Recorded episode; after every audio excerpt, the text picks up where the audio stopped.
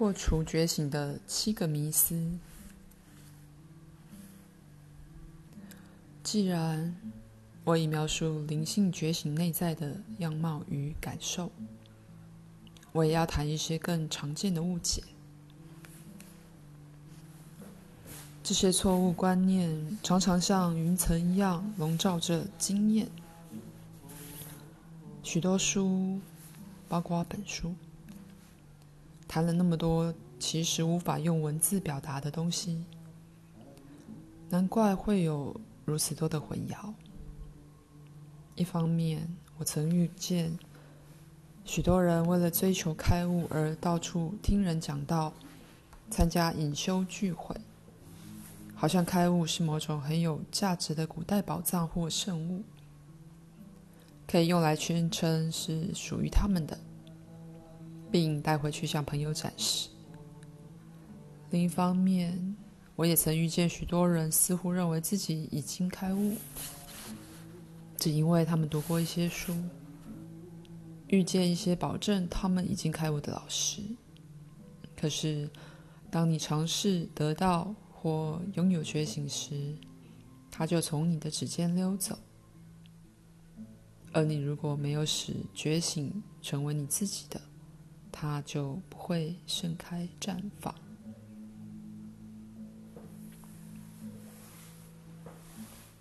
迷思一：觉醒只是又一次的灵性经验。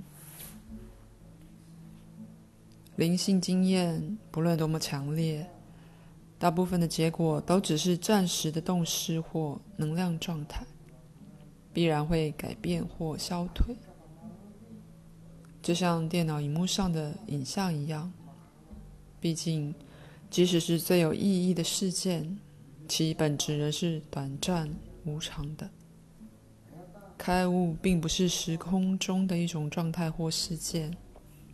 而是体悟，你就是荧幕本身，是超越时间、不会改变的空间或根基。所有状态都在其中来来去去，是噪音背后的静默，是活动之下的寂静。当然了，感觉到你与万物的一体。感受到无条件的爱强烈流出，经历剧烈奔腾的灼火打通脉轮 （chakra，七个能量中心），并从头顶向外放出光芒，都是令人激励振奋的。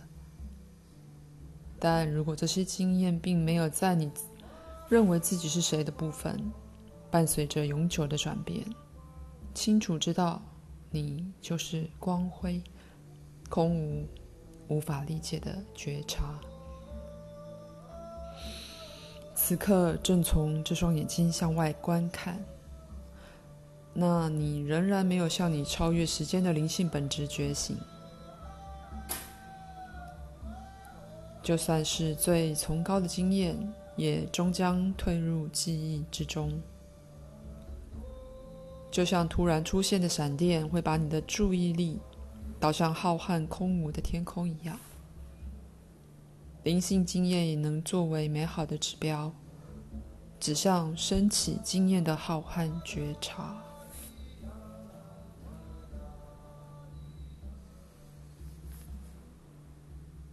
迷思二：你能变得开悟。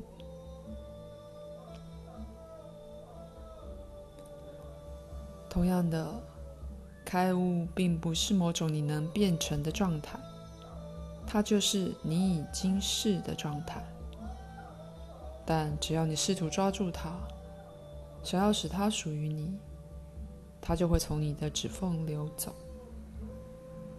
开悟永远不会属于某个人，因为它是独立某人，并不存在的明显、明确体悟。一切都如其所示的完美又完整，并没有一个我在经验它与一般的看法相反，灵性觉醒不会给你任何东西，而是拿走你认为你所拥有的东西。独立的自我消失时，无可比拟、难以理解的实相真理就会自己展现自身。头脑一直试图吸纳开悟，宣称它是特殊的奖赏，但头脑的努力往往注定失败。就像小孩一直试图抓取水中之月。当你体悟奥义书中的话，我即如万事万物之中绝对不死的本体我，自然的回应不会是骄傲，而是深深的谦卑；不是一种成就感，而是无穷的感激。因为你看见，你正因神圣的奥秘而栩栩如生的活着。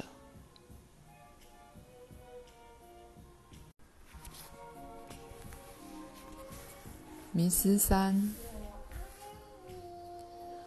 开悟是成就和成功过程的巅峰。如果你修习进步之道，可能会被告知。多年勤奋努力和奉献的最终结果，就是觉醒。即使没有修习进步之道，你也可能接受普遍的印象，认为要长期艰难地走上遥远的体悟山峰。这是出于我们的文化强调要透过努力工作来得到成功，但事实上，真正的觉醒似乎较常发生在突然放下一切努力，自然丢下你背负多年的重担，完全而出乎预期的放弃所有希望的时候。这是十二步骤课程所说的“从谷底回升”。你在危机之中，就像在密集禅修的过程中一样，可能觉醒。我的朋友及老师阿迪亚象提常常谈到，他偶然的觉醒，只是因为他的禅修是如此失败。艾克哈特·托勒有一晚就寝时，突然很厌恶自己，隔天早上醒来就完全脱离自我感。拜伦·凯蒂。住在中途之家，满心都是愤怒和沮丧。他看见蟑螂走过他的脚掌，就体悟那只脚不属于任何人。约翰·兰恩·路易斯在印尼坐巴士时中毒，几乎死去，然后在完全没有心理准备的情形下觉醒。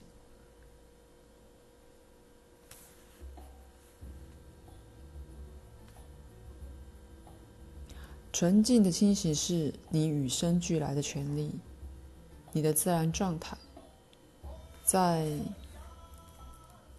每一刻的觉察中，它一直与你同在，可以取用。你只需要放下所有的努力，死而死去，而进入你已经是的你。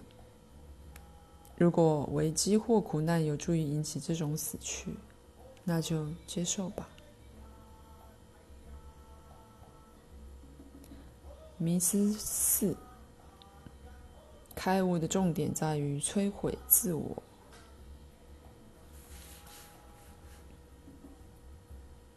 正如西方对成就和努力工作的成见可能误导我们相信需要努力迈向开悟一样，我们似乎也发展出错误的观念。认为觉醒意味着毁灭自我，把他的尸体丢入本体我的大海。但自我不是你的大敌，它只是一种作用。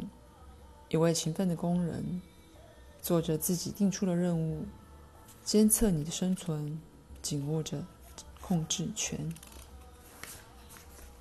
当你清醒过来，就会如实看见自我、思想、感受、记忆和信念的集合，由身份认同感使之联合起来，使之连接起来。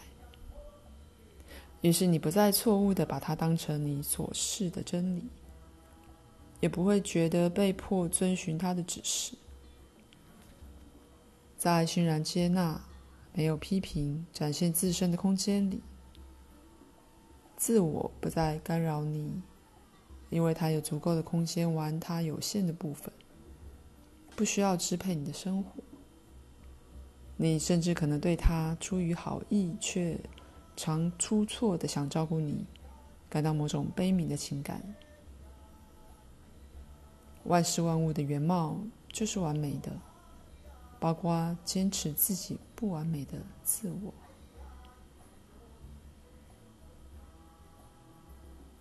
迷思五：觉醒意味着我的改善和终极完美。许多人认为灵性道路就是终极的自我改善计划，并期望觉醒能消除人格的所有瑕疵，使他们转化成更善良、更神圣、更正直的自己。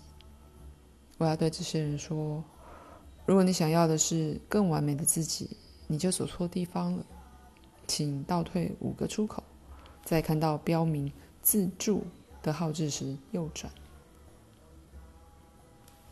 事实是，觉醒使你不需要改善自己，因为它使你不再认同身体、心理和人格，而让他们更自然有效的运行。当你不再勉强接受你的想法和故事，不再认为更好、更属灵的人应该有什么样貌的和行为时，你就不再受限于独立自我的剧码。包括所谓改善自己的故事，然后就能带着所有明显的不完美，做更自然、更完美的你。迷思六：开悟会带来全知的能力和其他超凡的力量。如果开悟有任何作用的话，是相反的作用，它使你全然自在的不知道任何事，尤其是你到底是谁的奥秘。就如我先前所说的，你是谁的真理无法用头脑了解，只能心领神会的成为这个真理。当头脑放弃尝试去知道，真正的自我体悟就有机会绽放。觉醒能给人的唯一非凡能力，就是拥有自由，在每一个处境中自然适切的行事为人，没有内在冲突或自我批判。禅学大师庞蕴居士说：“我的神奇力量和灵性活动，就只是劈柴、挑水。”迷思七：你既然已经开悟，为什么还要费心追寻呢？就像执迷于努力和成就的那一面一样，这种放任的方式会使你站在第一章描述的无门之门外面向内看。没错，你已经开悟，但除非这个开悟现身于这个特殊的身心之内。否则，就只是个抽象的概念，没有力量解除你的痛苦，转化你的现实经验。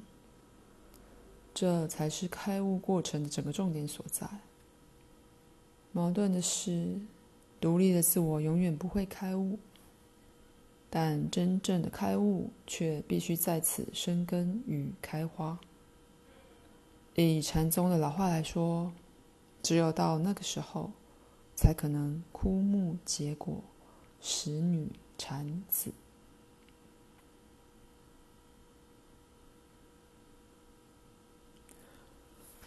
觉醒是自己可以印证的吗？你可能想知道，我怎么知道自己的觉醒是不是真的？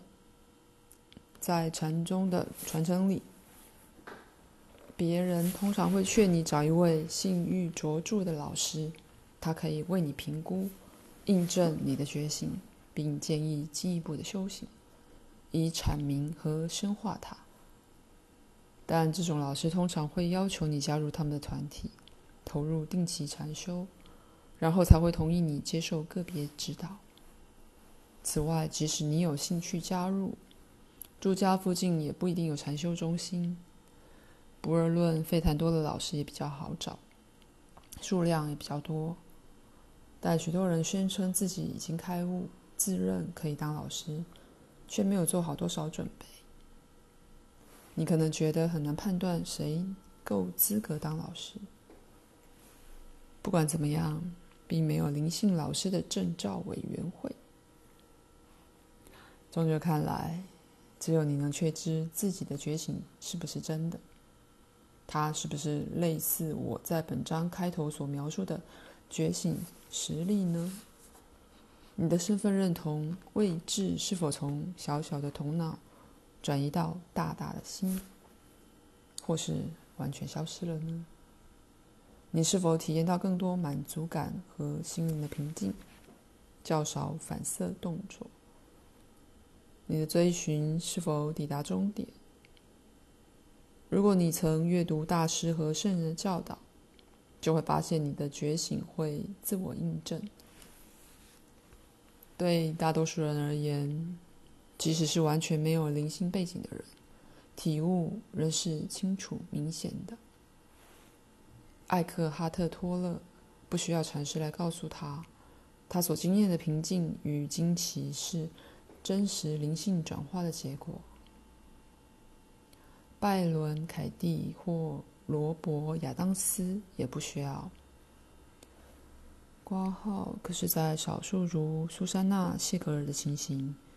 因为恐惧是如此强烈，有可能暂时把觉醒误为精神疾病。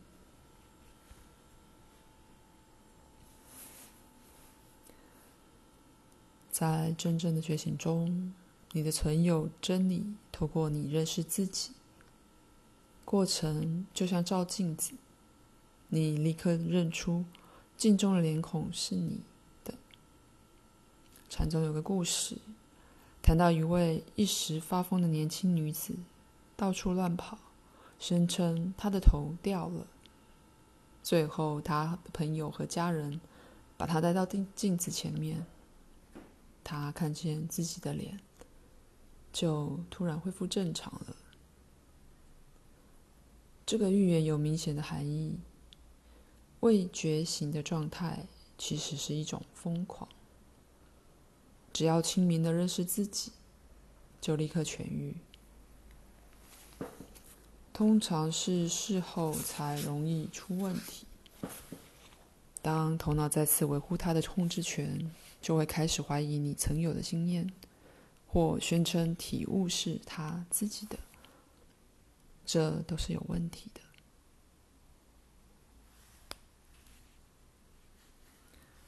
问题。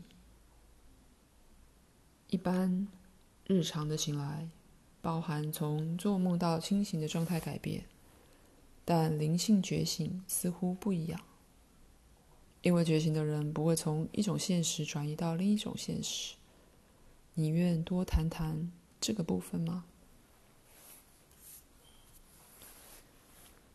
觉醒的隐喻显然会造成误导。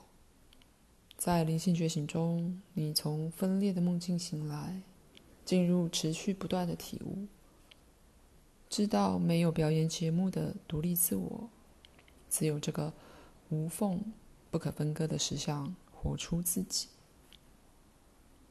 觉醒的人不会脱离日常现实，不像早晨醒来的人会离开梦境。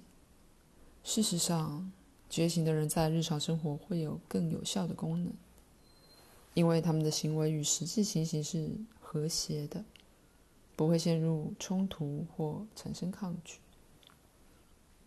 同时，他们会看见空虚，犹如梦境的现实本质。你可以说，他们觉醒，脱离实体的幻想，进入本质是空无的，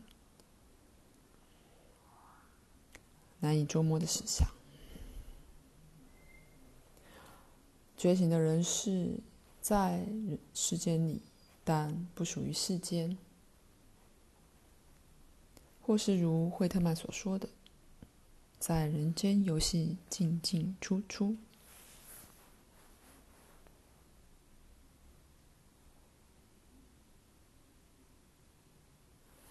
问题：你说我无法觉醒。那么，宣称自己觉醒的人是怎么回事？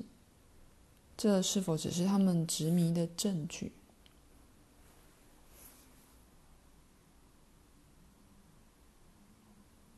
在绝对的层次，宣称自己觉醒和宣称自己呼吸的意义是一样的。觉醒是你本质，你不可能不觉醒。在相对的层次。宣称自己觉醒的人，可能只是用一种方便、简略的说法，表示他们身份认同的位置已经转移。他们知道自己到底是谁，但那些真正确定体悟自己真实本质的人，不会有动机去宣扬或捍卫任何说法或立场。别人怎么想，对他们毫无影响。正如我的老师金恩·克兰常说的。我们真正的本质永远无法被坚持或否认。